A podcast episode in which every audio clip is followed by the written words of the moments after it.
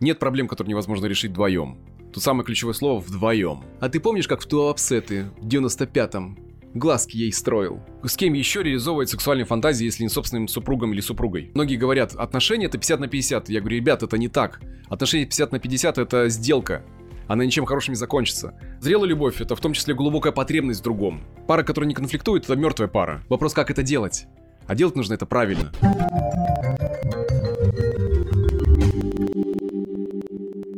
Дмитрий, хочу поговорить с тобой на тему близких отношений, на тему близости, mm-hmm. построения отношений в этом нашем новом подкасте. Мы похожую тему с тобой разбирали, но хочется глубже пойти туда.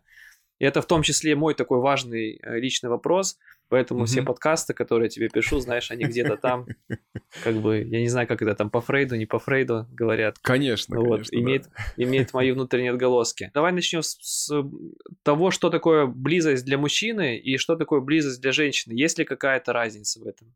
И как она проявляется? Ну, в первую очередь, приветствую, да, и приветствую всех, кто нас сейчас слушает или смотрит. Э, рад, что у нас есть возможность делиться. И да, ты очень классно сказал о том, что давай поговорим о близости, но более с глубокого такого захода, да. И отвечу на твой вопрос, что же отличает э, близость для мужчины и женщины. И знаешь, что самое удивительное? Что в этом отношении мы ничем не отличаемся друг от друга. Потребность мужчин и женщин в близости, она одинаковая. И отличий как таковых нет. Почему? Потому что близость в отношениях это что? Это чувство доверия эмоциональная связь. Все, это самое глубокое. И близость в отношениях э, это возможность делиться целым рядом мыслей, чувств, переживаний, э, которые мы испытываем. И это означает, э, по сути, отсутствие страха проявить свою уязвимость. И нет здесь разницы между мужчиной и женщиной. Нет разницы в возрасте здесь тоже. Возраст, если мы идем от 21, да, потому что здесь э, при, пока это уже полностью сформировалось сознание человека. Ну смотри, вот э, там, допустим, девушка, да, там, не знаю, жена, не, неважно в какой на роли там находится в отношениях, вот она, допустим, делится чем-то близким, там, вот, у меня были такие переживания, я расстроилась, там, как бы и так далее. Она ожидает от мужчины поддержки, для нее это близкие отношения. Но, допустим, мужчины чаще боятся такую близость проявлять, просто да, потому что да. они ожидают, и это, и это происходит, когда как бы ему угу. там ярлык нытика вешает. Типа, угу. мужик, ну, должен быть такой сдержанный, вот, он не должен сильно проявлять эмоции. Ну, то есть, давай по-человечески скажем, глубоко, глубоко даже, немножко с психотерапевтическим уклоном. То есть, у, у него в семье, где он рос, у него был запрет на проявление эмоций. Ну или вообще не только в семье, может быть у него там и не было, он пришел в семью, не знаю, как угу. бы, а ну, жена считает, что это, что ей не нравится, что он вот так вот выражает, что слишком сентиментально себя ведет, не знаю там. Что она себя ведет сентиментально. Ты имеешь в виду, Нет, он себя ведет говоришь? сентиментально. Он себя а, ведет. он сентиментальный.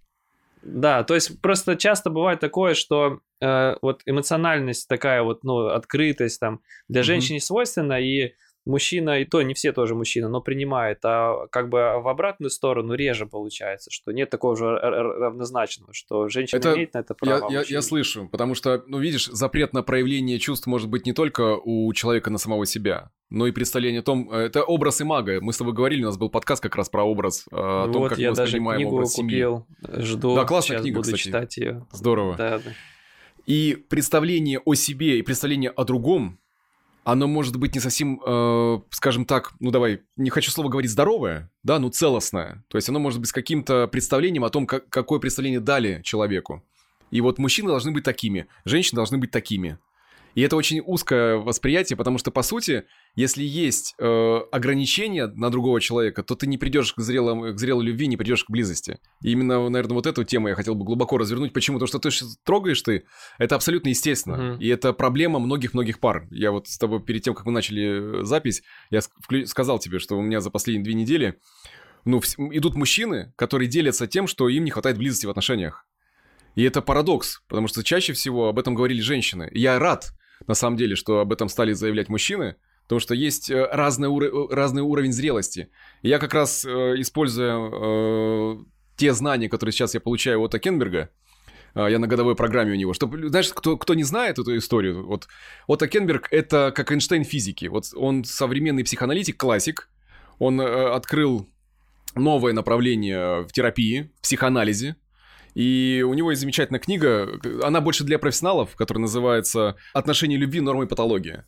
И я немножко сегодня хочу дать такой на, наш подкаст с тобой в тему ну, немножко даже с уклоном в психоанализ, чтобы люди услышали, поняли, а что такое зрелая любовь. Какие вот должны быть критерии. И ты, то, что ты сейчас озвучил, это один, один из критериев, который мы с тобой сегодня развернем. Мгм. Было бы интересно.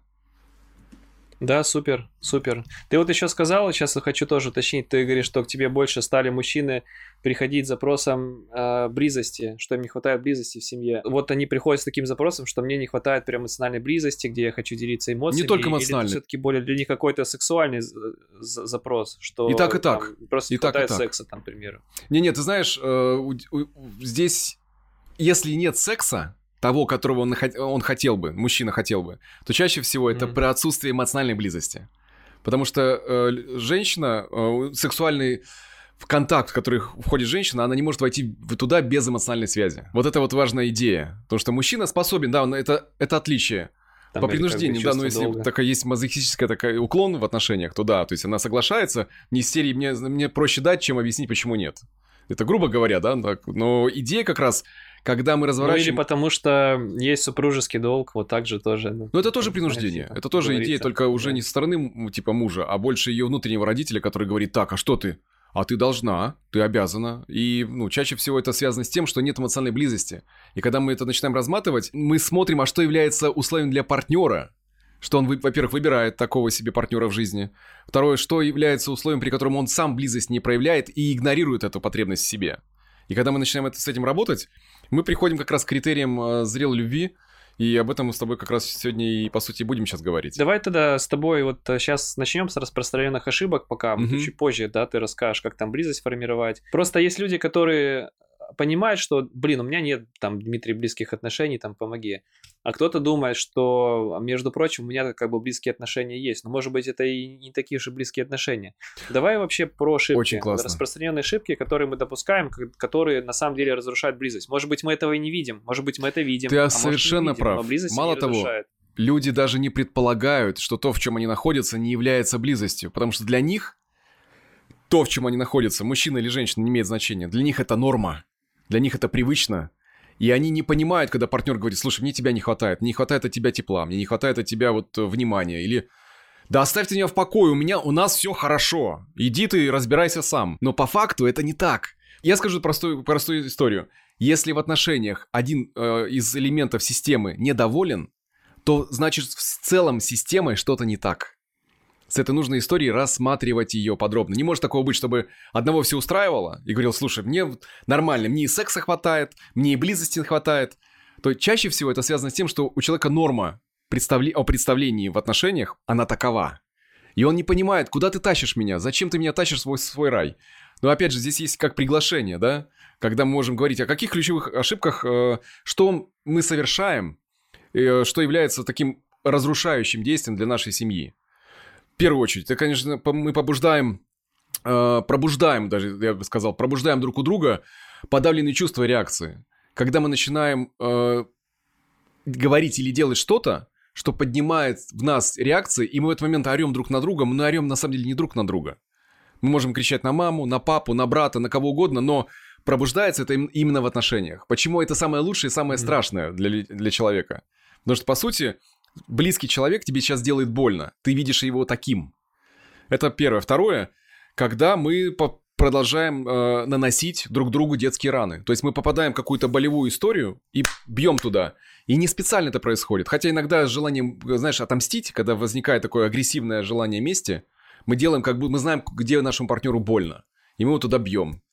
Это второе. А третье, это когда мы бессознательно можем использовать методы защиты, э, чтобы избавиться от тревоги в отношениях, но они провоцируют, потому что методы защиты могут, э, они противоположны. То есть смотри, приведу пример. А, Мужчине нужно разобраться сейчас, женщина говорит, оставь меня в покое.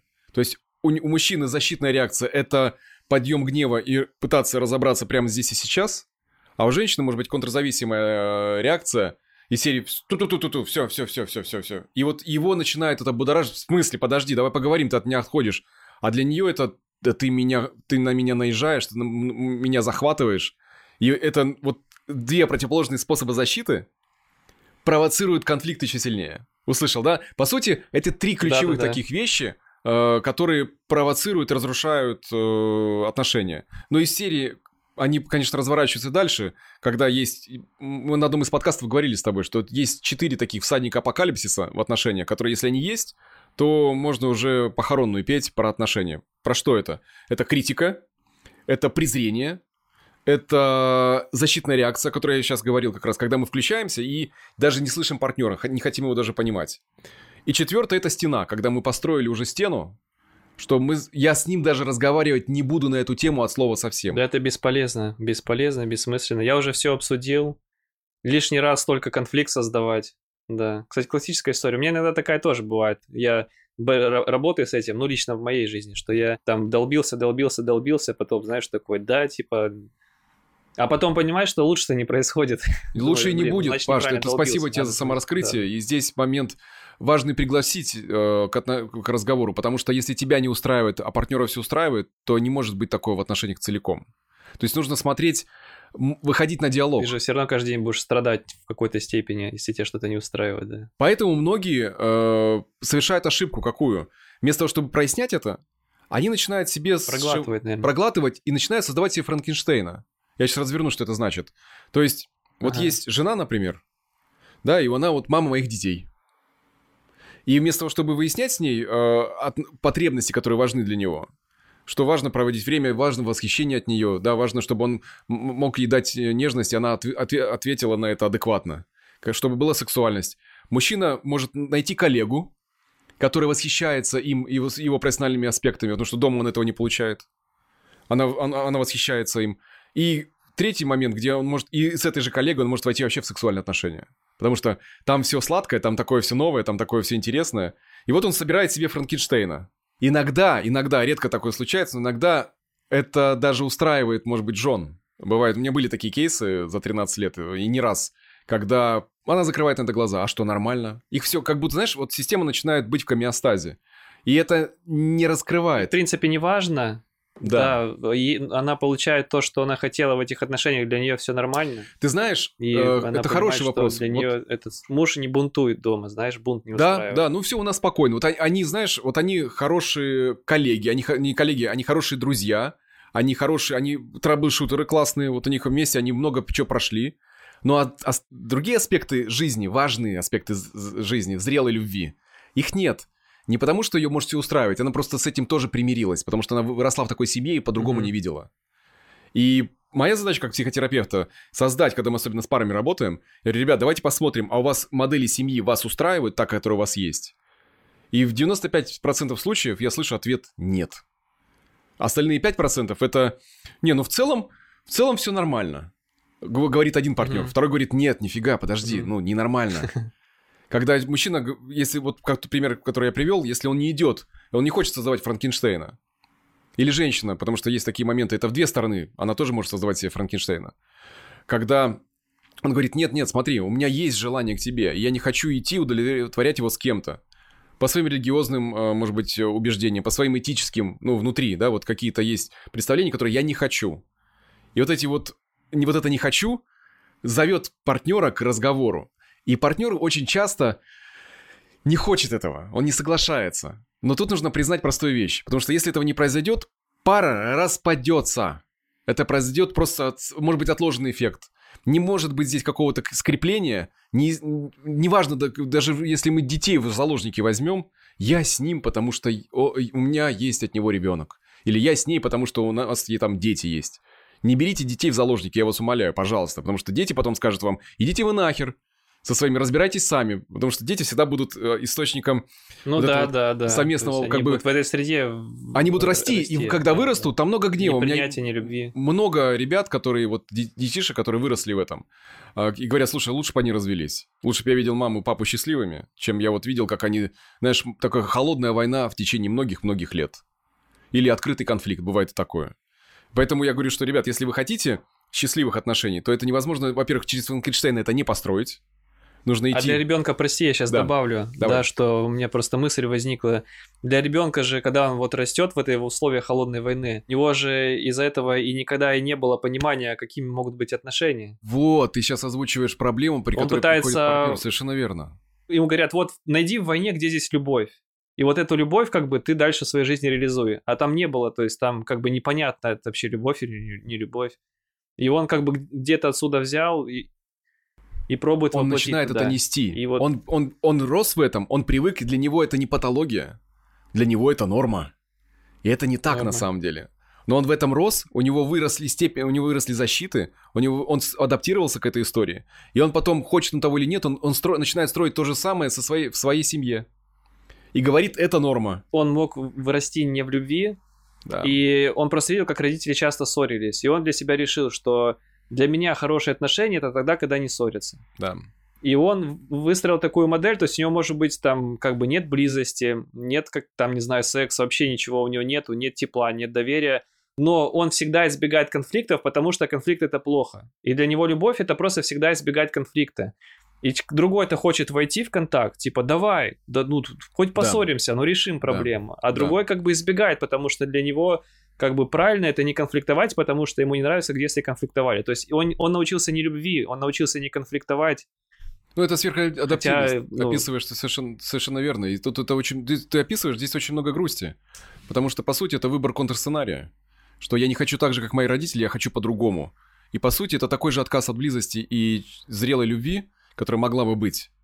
Потому что, когда мы отказываемся и, и говорим о том, чего мы не хотим, мы все равно выстраиваем нашу жизнь вокруг этого. То есть это не свобода от э, выбора, а это не свобода от патологичной системы, да, патологического способа взаимодействия. Это просто способ, который мы выводим себя как бы из этого, но в близость мы не заходим. И ты здесь абсолютно прав. И вот такие ребята и приходят потом, когда представление об отношениях у них разное. И у кого-то, может быть, было больше тепла в семье. И он говорит, слушай, я хочу близости. То, что у нас происходит, это не близость. А для другого, кто рос вот в такой патологической системе, дисфункциональной семье, можно даже так сказать, он говорит, в смысле? Ты что ко мне пристал? Ну, все нормально. Ну, так и не ссоримся, и нормально, и хорошо живем. У нас же, смотри, с тобой, все мирно. Ну, это твой пример. Он, он реально, он, это ты сейчас описал, а у меня это реальные кейсы. Я вот за, за годы наблюдал это. И когда ну, приходит вкус вот этот вот, ну давай попробуем, давай, тебе же, ну, тебе интересно это, потому что я по-другому не, не смогу. Я тебя люблю, я ценю, но если мы не изменимся, ну, я не смогу в этом оставаться. И это приглашение, это не ультиматум, это важно понять. Это приглашение, потому что если этого не случится, ну прости, я не смогу тогда быть с тобой. Я люблю тебя, но если ты отказываешься быть со мной, вот так, как я хотел бы, ну будущего здесь не будет. Либо мы соглашаемся и терпим это, а в итоге потом все это заканчивается, к сожалению, онкологией, потому что сверхадаптивность, она никуда не ведет. Огр- огромное количество энергии, которое там остается, агрессии, гнева, который мы не выражаем в паре, он куда оседает? Он не девается никуда, он идет в тело. Должен за запихнуть это куда-то в свое тело, потому что Да. оно же не реализуется, Да. и сдержанно терпеть. И терпеть. А слово терпеть Да-да-да. это точно не про свободу и про автономность. Это сразу про, Ну не- да. ну, про, про нездоровье, по сути. И на- наша задача, как ну, я ставлю перед собой задачу как психотерапевт, это, во-первых, популяризировать о том, что это решаемо. Нет проблем, которые невозможно решить вдвоем. Тут самое ключевое слово вдвоем. Потому что если партнер отказывается, ты не можешь его заставить. И нужно это будет в любом случае принять и прожить эту э, утрату, горе. И здесь важно, наверное, сделать это на самом берегу. Но у меня есть, э, я здесь скажу, здесь есть хэппи-энд. А, Когда есть хотя бы малая толика любопытства в системе, когда партнер, тот, который вот хочет близости, а другой ее опасается, идет за потребностью первого, то очень часто это раскрывается очень красиво. Очень глубоко, и там есть ряд э, таких критериев, которые я, наверное, хотел бы сегодня сказать, если мы, ну, мы с тобой крепко сегодня по времени можем подзадержаться, потому что там порядка девяти критериев зрелой любви. Давай двинемся к тому, как раз-таки, что получает э, женщина и мужчина от близких отношений. То есть представим, что близость у них создана. Вот давай заглянем в это будущее. Давай, И давай, давай, смотри. это как раз, первое. знаешь, для кого Мгм. особенно интересно, для кого особенно интересно, когда Мгм. один партнер говорит, типа, давай шагнем с тобой близость, Да, а другой Да. говорит, да у нас и так все нормально. да. Вот давай покажем, типа, Маша, у нас все в порядке, да, да, да. А Маша, Маша недовольна, и неважно, да, кто. То есть не имеет это значения. И мужчина и женщина могут быть недовольны тем условием, которые есть. А что ты собираешь вещи? У нас же все в порядке было. У нас все было хорошо, да. Да, куда ты, почему ты поехала к маме, да? Почему ты свалила, собрала все вещи, да? Так и есть. Или почему ты нашла себе кого-то. И это пожестче, да, но это все про то же самое. Давай покажем, э, расскажу о том, что может быть условием, что может человек получить благодаря контакту, близости, что тогда, что такое зрелая любовь? потому что об этом Если фильмы... близость развернется, Да, да. да. потому что фильмы про это, Паш, не снимают. А если есть, то их немного и очень короткие, потому что показывать фильм э, про зрелую любовь неинтересно смотреть. Потому что все, что Ну там да, да. происходит, Фильм это строится внутри. на ожиданиях публики. На драме, Да. на ожиданиях. А там нет этого саспенса, там все внутри происходит. Там люди, знаешь, как это пара держится за руку на скамейке, они стареют вместе. И вот мы смотрим, и мы что-то внутри нас радуется и говорит, блин, хотелось бы так же. А вот о том, как к этому прийти, вот об этом я как раз и хочу, по сути, рассказать. Погнали. Первый критерий. Первый критерий – это способность испытывать интерес к жизненному плану, к целям партнера, не испытывая при этом разрушительной зависти. Это то, что это значит. То есть, когда нам искренне интересен партнер, когда нам интересны его амбиции, мы его поддерживаем в этом, когда нам интересны его планы на будущее, когда мы Мгм. способны его принять, его планы, да, без э, желания их поменять или вообще изменить и построить под себя. То есть, что там хотел? Ты, э, ты хочешь лодку построить у себя на заднем дворе? Что, дурак, что ли? Да, ставь, какая лодка, где ты и где лодка? Ну, понимаешь, да, пример? Это оди- один из таких Ты реальных... уже один раз попробовал, и что у тебя И получилось? что получилось? Когда начинает не присоединяться к плану, а обесценивать его или менять. Миша, я тебя, конечно, люблю, но руки у тебя из жопы. То есть, как бы лодку тебе строить не надо. А он за- занимается этой лодкой в итоге, потом все равно ее построит, да, если выберет себя. Если не выберет, то он лодку не построит, и останется его фуражка, вот эта капитанская, э, лежать на, на шкафу, как мечта, к которой он когда- никогда не дошел, и он будет полностью разочарован. Это один из критериев. Когда партнеры друг другу не завидуют, а поддерживают. Когда мы не упрекаем в достижениях друг друга, в победах. Потому что бывает очень часто, когда партнеры, может быть, неосознанно говорит, ну она круче, чем я, там, а он круче, чем я. И вот есть некая зависть, э, когда особенно были братья, сестры, и конкуренция создавалась. И мы не имеем, э, не умеем, да, вот э, такого идентичного отношения, получаем идентичное отношение со стороны партнера. То есть это взаимное такое поле, когда мы друг друга принимаем. Цели и планы совпадают. То есть мы можем... Не обязательно, что они должны быть одинаковые. То есть мы смотрим в одну сторону. И это объединение, это очень сильное объединение. Когда мы берем это без наставлений, без критики, без зависти, это один из критериев, первое. Второе, мы способны испытывать базовое доверие. Мы с тобой на, практически на каждом подкасте говорим о том, что мы растем только в условиях безопасности. Это обоюдная способность быть открытым и честным. Это про то, что мы как раз сегодня с тобой говорили. Что даже вот в осознании своих недостатков мы все равно способны быть открытыми и честными. Нам не страшно предстать перед партнером, другим человеком, да, вот по сути, а, за- заявить о себе, а, показать себя со своими недостатками, сложностями, неидеальным телом, может быть, в том числе, да, своими страхами. Мы чувствуем себя безопасно в его присутствии. И нам не нужно притворяться кем-то еще. И вроде это очевидно, но для многих это является большой сложностью, потому что идея жить в маске, э, или знаешь, как некоторые женщины, вот есть шутка по этому поводу, даже не шутка, а как фильм даже был, где она вставала на час раньше, чем просыпался муж, и, и наносила на себя мейкап. То есть для нее это было абсолютно естественным, чтобы он увидел только эту часть. А какая она была на самом деле, он никогда не видел. И какого шок был, когда она один раз проспала. Типа, вы кто, женщина, знаешь, из, из этой серии. Ну, такая комедийная ситуация, но, но она очень имеет... Не говори моей жене. Да, никогда не говори моей жене, точно. И здесь важно понимать, э, когда мы уверены, что партнер принимает и любит нас такими, какими мы есть. Это как раз про переход от условного к безусловному. А, На, на- на все, несмотря на все изменения, потому что ну, с возрастом в любом случае будем стареть. И, име- и вот эта возможность принимать это, нашу неидеальность, позволить себе и- и быть в контакте с этим. И я, может быть, если у нас сейчас публика смотрит э, молодая, типа, где там, где я и где старость. Ну, это все равно произойдет, дружище. Что бы ты ни, ни мечтал, мы постареем.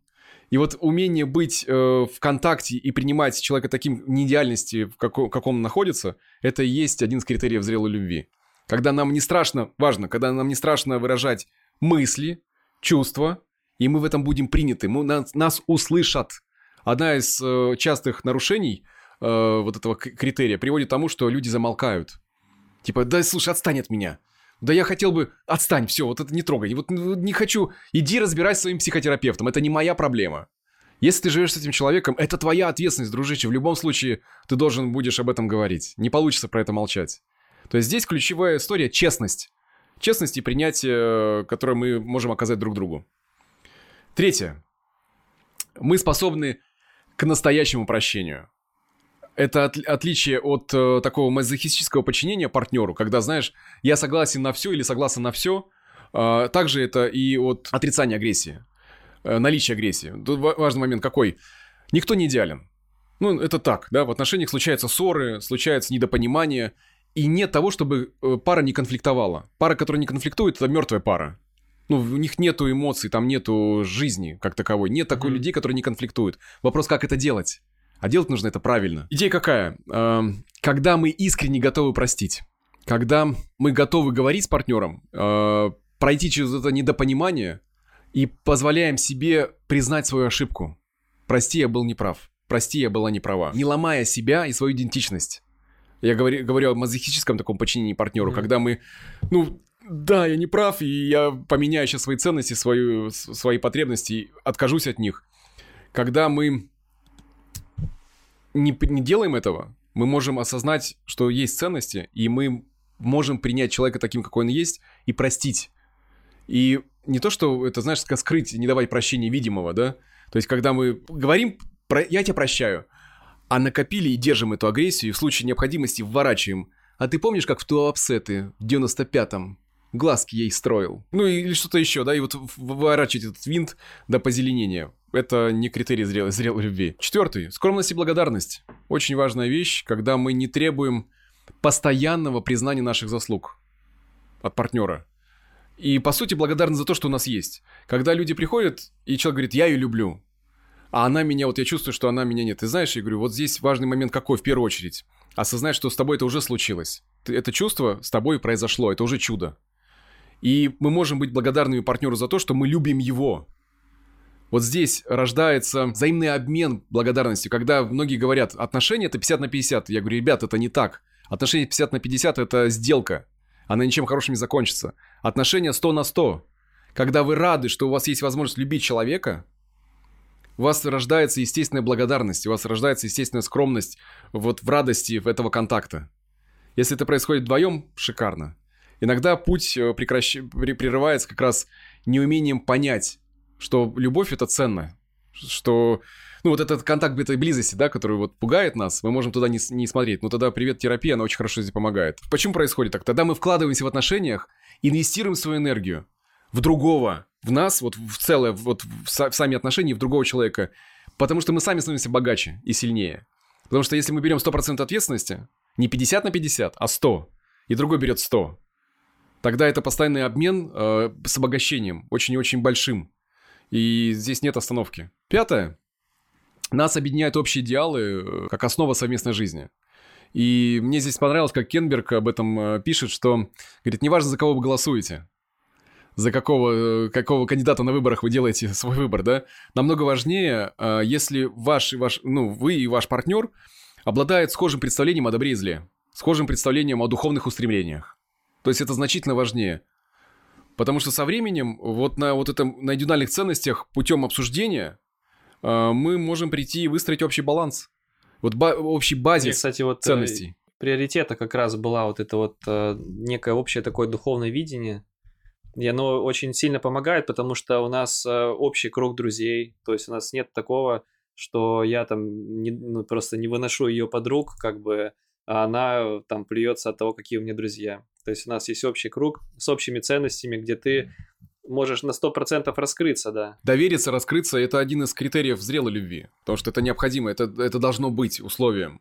Потому что если у нас разные ценности, устремления разные, э, например, ты идешь э, в духовность, а женщина говорит э, исключительно мне, говорит, когда ты машину поменяешь.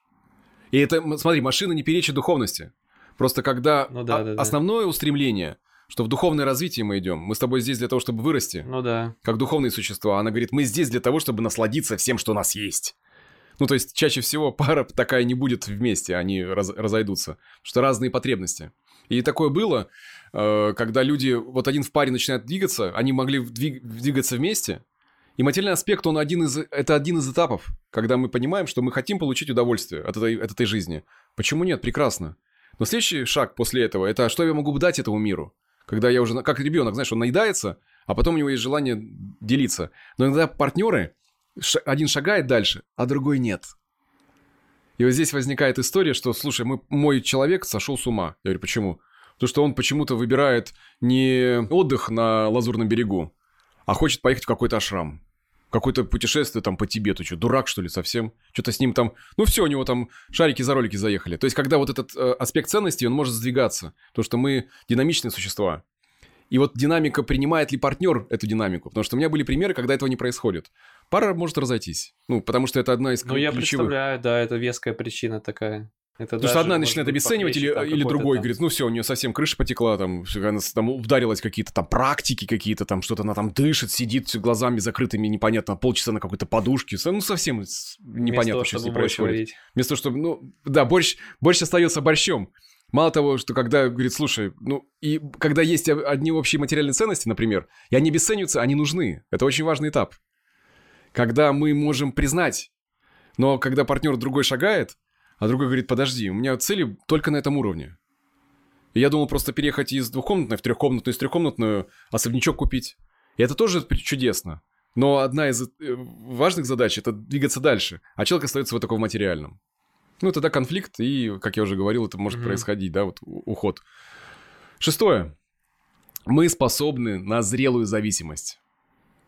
Это очень интересная вещь. Взаимозависимость Что это значит? такой, да? Да, взаимозависимость. Это один из критериев зрелой любви. Взаимозависимость, когда мы способны принять э, помощь без стыда, страха, вины, а также оказать помощь другому. Когда в нашей паре происходит э, справедливое распределение задач и обязанностей, в отличие от борьбы за власть обвинений, кто виноват, кто не прав, вот ты не права, ты не прав. Вот чаще всего пары приходят э, с, с таким набором груза, с, с, знаешь, невысказанного, что вот она не права или он не прав. И ведут, э, естественно, это только к взаимному разочарованию. А вот взаимозависимость – это когда мы не боимся быть поглощенным нашим э, партнером и потерять себя. Мы не боимся потерять себя, раствориться в партнере. Потому что зрелая любовь – это в том числе глубокая потребность в другом. То есть это разрешение, что а давай здесь сольемся, вот здесь сольемся и разойдемся, потому что в этот момент мы не теряем свою идентичность, мы свою индивидуальность не теряем. Поэтому, когда хочется провести отпуск по отдельности, это тоже нормально. Это абсолютно естественно, потому что здесь есть э, нечто большее, есть знаешь, как волны слияния индивидуальности, слияния индивидуальности. И это зрелое, ну, да, зрелое да, отношение. Да. Может, Когда... моей жене не нравится на лыжах ездить, а да. я хочу, там, например. Или мне не нравится там как кататься на коньках, а она хочет там с подругами. Вот здесь очень крутую штуку ты приводишь, пример. Место. Э, когда, например, ну вот э, мы играем с тобой в гольф, да, наши жены не играют в гольф. Mm-hmm. И это, по сути, абсолютно естественно. Но для кого-то, э, когда мужчина уходит играть какое-то свое мероприятие, для человека, испытывающего нервозность по этому поводу, она сделает так, чтобы привязать его с чувством вины. Он уходит на этот гольф с чувством вины. Ну вот да, да, да, такое бывает. И да, в итоге это как бы сворачивается, потому что постоянно быть в этом напряжении не хочется. Он отказывается от этого хобби. И а у нее-то может быть своего и не быть. То есть, когда человек mm-hmm. вот уходит, отдаляется, нет этого слияния постоянного. Потому что здесь мы говорим о, о слиянии таком э, незрелом. Это детское желание э, быть в постоянном слиянии. Это, это невозможно для здорового человека, для которого есть своя индивидуальность. Когда вот нет этого отпускания, процесс э, ну, привяза, привязывания происходит. А привязать ты партнера не можешь, партнеру будет просто, ну, душно в этом. Все, и происходит, mm-hmm. опять же, здесь вот, когда этого критерия нет, происходит разрыв. Потому что в зрелой любви это, это баланс, который происходит. Слушай, а есть вот здоровые, да, какие-то интересы, там ты привел, мы в гольф играем, да? А если вот у пары, не знаю, там едет со своими там накидаться в дрова в баню, и там жена его не отпускает. Она должна мужа отпускать или там не должна мужа отпускать? И вот Ты же сейчас приводишь пример да. разрушительного поведения, при котором человек разрушает ну себя ну, да. и разрушает, может разрушать другого. Угу. То есть это не функционально, это дисфункционально, это путь уничтожения себя как ну, личности. вот об этом думает, поэтому Конечно. я... Конечно, типа бы, мне нормально, мне поехать в, в баню с девчонками, с продлением, то есть это нормально. Это вот, Милешка сказал, вот они с Балвином поговорили, история. типа это, это нормально, будь взаимозависимой, отпусти меня, да? Ты, ты про это имеешь в виду? Не-не. Ну, просто какие-то интересы, которые, допустим, вот не экологичные. Mm-hmm. То есть да, мы играем да. в гольф, мы приехали с тобой, но явно мы как бы имеем больше, больше наполненность любви в Конечно. отношении там своей семьи. Мы поиграли, да. зарядились в поле, у нас куча эмоций. Мы ты пришли, сейчас о критерии там, описал, на сделали... Паш, ты же написал сейчас критерий. Ты описал критерий наполненности, когда то, чем ты увлекаешься, наполняет тебя. И эта наполненность потом куда идет? Это важный момент. Куда идет это потом наполненность? Куда эта вся энергия будет привнесена? Она будет привнесена в отношения. Плане, да? Как бы, ты приезжаешь благодарный. Больше источник да. любви для нее, да. И ты даешь. И она наполняется также на своем и при... вносит это в отношения. Потому что эта энергия, Ну, вот она я вот намеренно критерий простой. жену говорю, типа, иди с подругами куда-то там отдохни уже. Ну, то есть ты дома, ты устаешь от, от, от меня, от моего присутствия. Я хочу э, пообщаться с счастливым человеком, как бы сходи там, наполни. Видишь, ты вот этот критерий подводишь. Это здорово очень, когда возможно об этом говорить. Потому что, по сути, что такое знаю, зрелая это любовь? Вот в этом. Это работает. Зрелая любовь вот в этом контексте это баланс между потребностью в другом и своей автономией. Вот этот баланс, когда мне нужен кто-то, и мне нужна своя собственная автономия. Я тебе приводил пример, когда много ребят э, отреагировали. У меня вот есть традиция, да, я езжу раз в год в Марокко э, на Да, серф да. там на, на, на две недели. И когда я сделал это там, несколько лет назад первый раз, там реакция была у людей, у знакомых, у друзей, была очень резкая, что у вас что-то случилось. Нет, не случилось, ребят, абсолютно естественно провести время, а когда вы доверяете друг другу, э, провести время там, где это на меня наполняет. Ну, Для меня это там ду- духовный процесс, э, соединен с океаном, побыть один на один, э, без работы, без клиентов, возможно, да, вот а, погрузиться, соедини- встретиться с собой. И, и хорошо это, еще происходит в мужской компании, там, с друзьями. Вообще шикарно. Я приезжаю наполненный, загорелый и даю это все любовь своим детям и своей жене. Ну, Я, кстати, знаю, почему так происходит, почему так говорят. Потому что обычно в мире, если мужик куда-то свинтил, значит, в семье настолько атмосфера дикая, что он уже не стал не слушать жену, устроил бунт и уехал. Потому что обычно в семье вот это запрещено. То есть люди как бы, ну, нет, а куда ты пойдешь? Куда ты пойдешь? И они как-то вот в этом страхе как бы боятся отпустить куда-то партнера, потому что ему кажется, кажется, что если он куда-то уйдет, да, то он обязательно там пошел, значит, с какой-то там бабищей отдыхать. Но здесь пример, знаешь, какой? То, что ты описываешь, вот этот нев- невроз, это же невроз детский. Он же, это страх Ну ребенка да. быть оставленным, что родитель сейчас будет, э, уйдет и оставит его. И это не, незрелая часть, просто с ней нужно работать. Э, Потому что ребенок, ребенок просто остался в этом моменте. Взрослый человек на уровне психики, а он может быть здесь в возрасте трехлетнего ребенка, четырехлетнего ребенка. И для него страх, и он мыслит, потому что папа изменял, например, да, маме. И мама была одна, папа возвращался, у них были скандалы. И ребенок запечатлел это. У него есть это представление, что папа не идет, что папа сбегает, а значит и мой муж будет сбегать. Не просто это его потребность, и он будет удовлетворять ее и возвращаться э, еще более наполненным ко мне, а в том, что он от меня сбегает. И тогда я должен, должна или должен отрезать все варианты побега, при котором э, пара потом э, в итоге несчастна. Потому что все его... Ты знаешь, занимался он спортом, э, парашютным или чем-то еще, то есть неважно, какое хобби. Но это важный этап для него, он там наполнялся. А для женщины или для мужчины это представление о том, что это повод для того, чтобы с кем-нибудь потрахаться. Он говорит, да нет, это... Я... Она не... может его даже не слышать, или он. Он может ее даже не услышать в этом, потому что он свято верит в том, что если ты куда-то уезжаешь, это побег от семьи для того, чтобы из... совершить измену. Но когда у вас в ваших отношениях предыдущие критерии описаны, вот четко проживаем, да, их, мы находимся в зрелой любви, то, естественно, вот этот баланс между слиянием и автономией, это как дыхание. Пара дышит этим. Не может такого быть тотально, потому что любовный симбиоз, который идет там в, в течение первых месяцев, там, ну, года, да, в редком случае там до двух лет доходит, там, три. Очень редко происходит. Когда вот этого дыхания нет, то есть пара настолько симбиотично э, привязана друг к другу, чтобы выстроить потом симбиоз, это нужен для дальнейшего потом развития этой пары.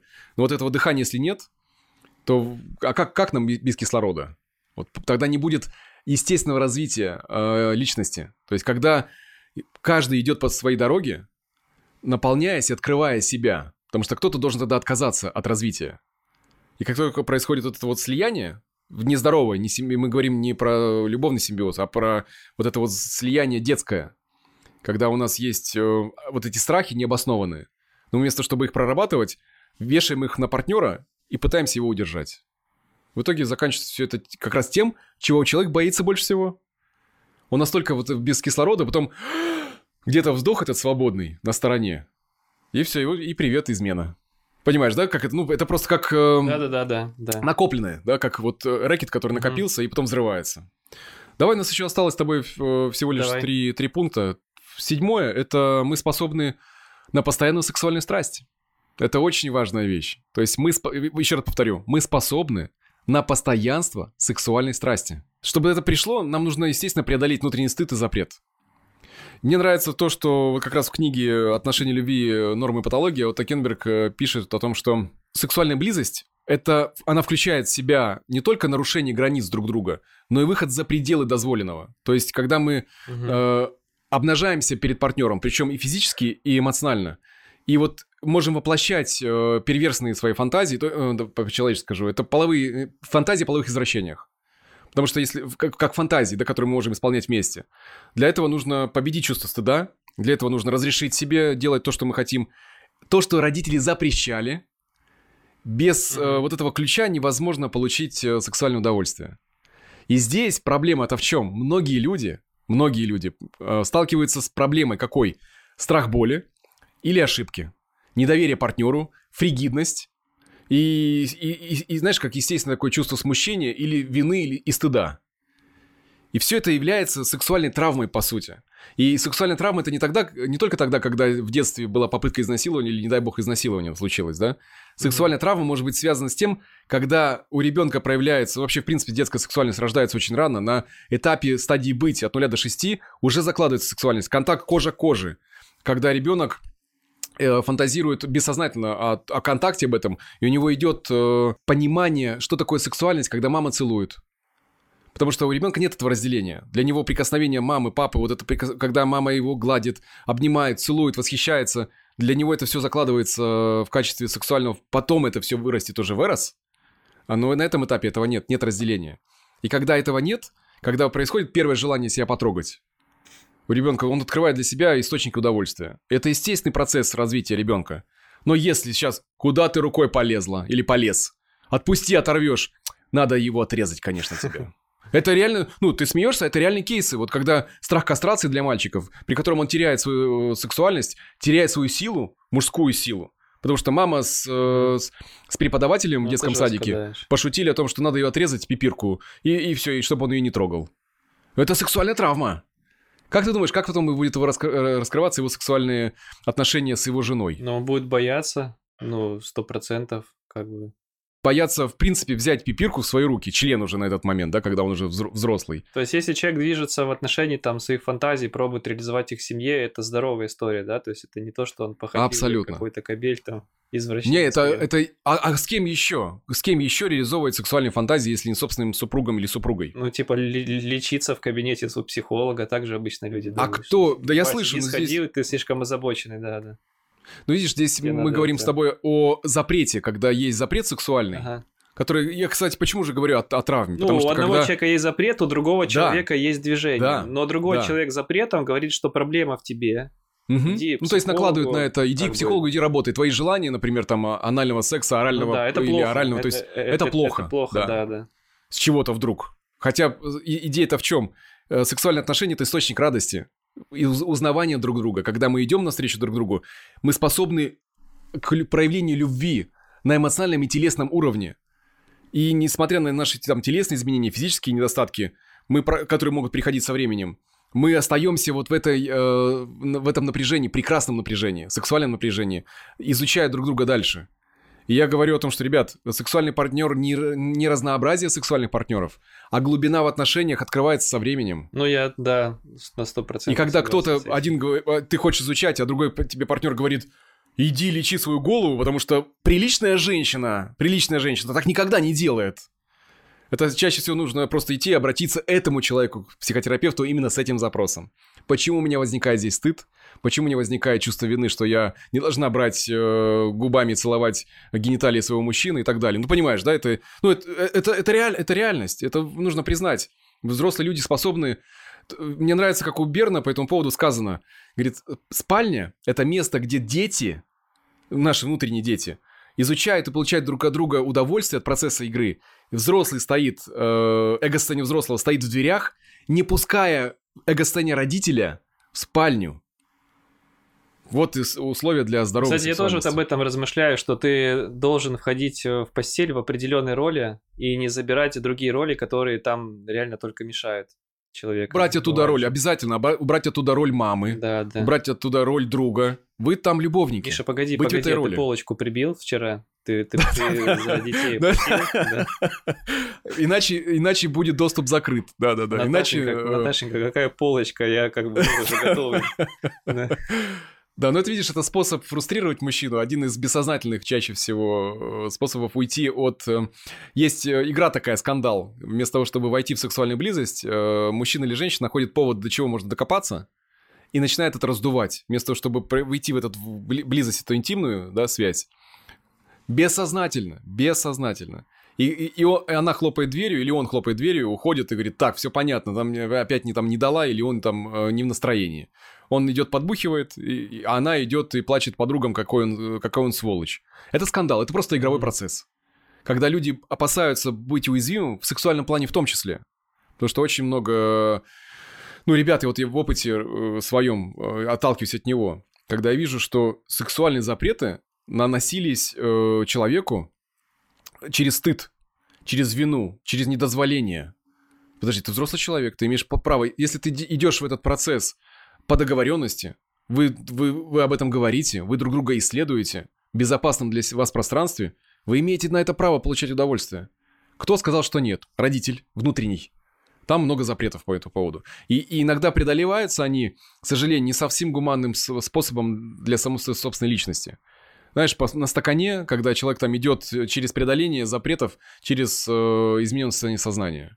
Это не рабочая история. Потому что близости там не будет. Там чаще всего такие садический уклон, когда я хочу обладать партнером, я хочу в него внедриться без его на то желания. И вот это тоже одна часть фантазии может быть. Но эти фантазии можно, о них можно разговаривать, можно о них договориться. И, возможно, кому-то будет приятно связывание, а кому-то нет. Опять же, по договоренности. Ну Но да, когда этого не происходит, два человека насилие приняли да. решение отыграть эту роль в да. безопасной безопасном договоренности, да, вот как они договорились. человек там силой, да. Да. Постоянно. И здесь, наверное, важно еще закончиться с этой темой. Она, она обширная, ты понимаешь, мы сейчас можем на это поле очень долго разворачивать. Там много э, историй по именно сексуальности.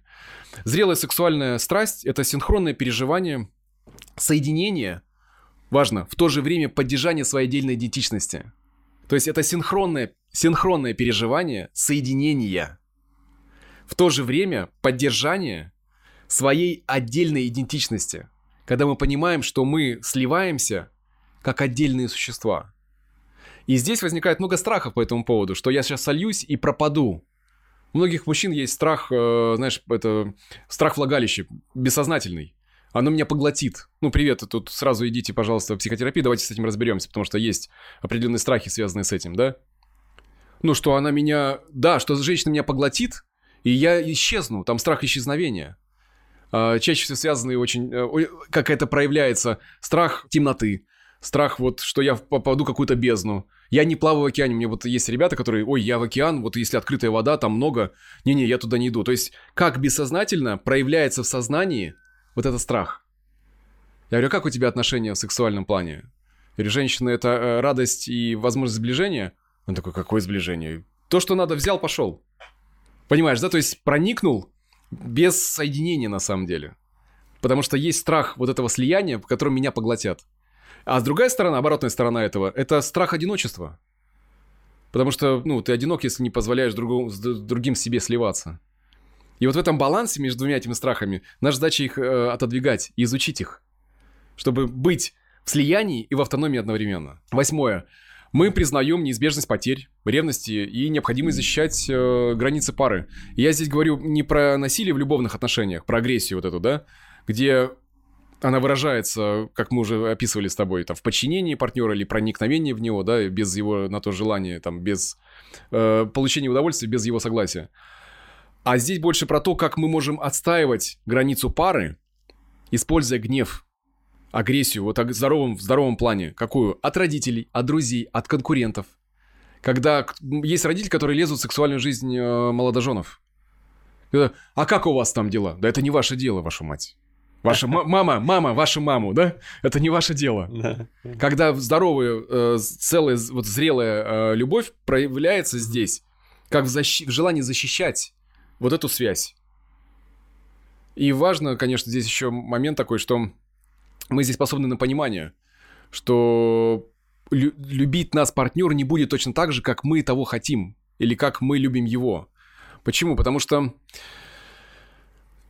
Безусловно, вот знаешь, я слышу некоторых вот в парах э, ребята говорят, я хочу, чтобы она любила меня, или он любил меня, безусловно. Я говорю, в твоей жизни тебя любил, безусловно, только один человек. Ну, максимум двое.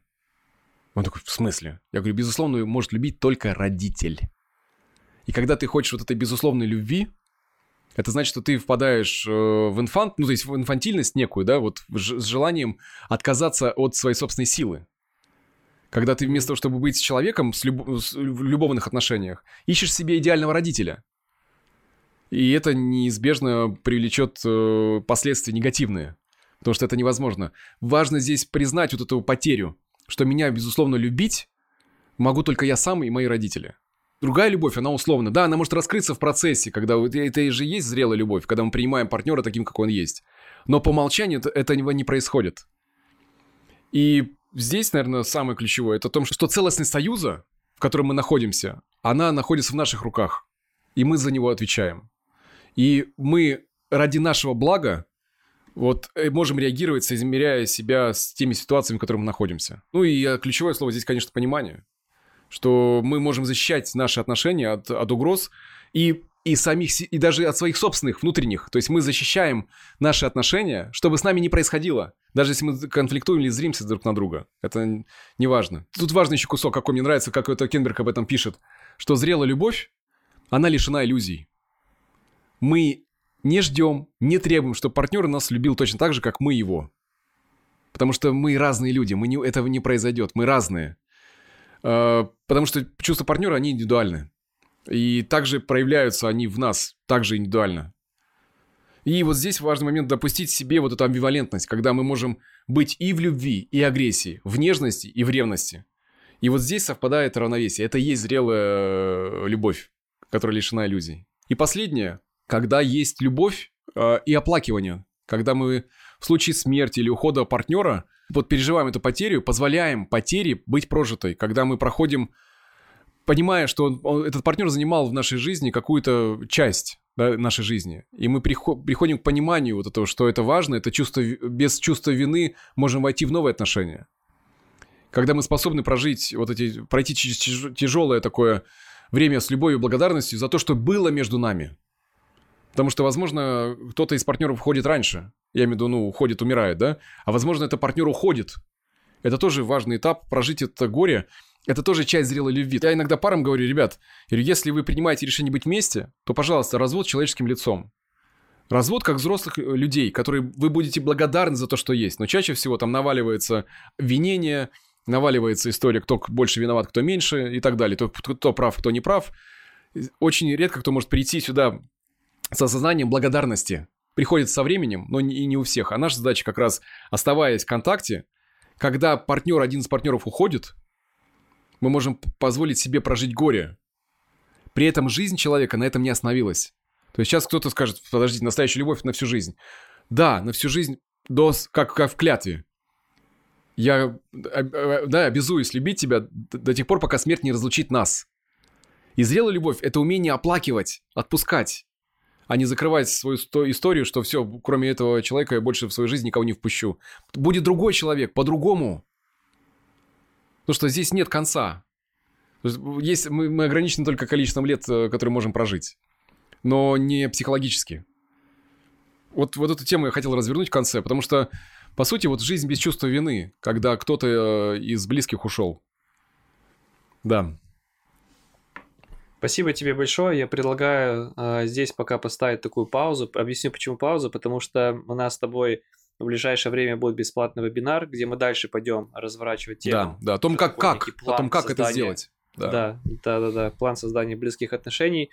Поэтому, если вы еще с нами остались на подкасте, ссылки находятся в описании. Регистрируйтесь на наш бесплатный вебинар и продолжим уже там, там, там с вами общаться для того, чтобы Дмитрий рассказал, как же в итоге строить эти, дал инструкцию по построению близких uh-huh, отношений. Uh-huh, uh-huh. Тебе большое спасибо, было приятно спасибо, провести вопросы. время, пообщаться. Спасибо, спасибо да, слушателям. Да. И всем пока. Пока-пока.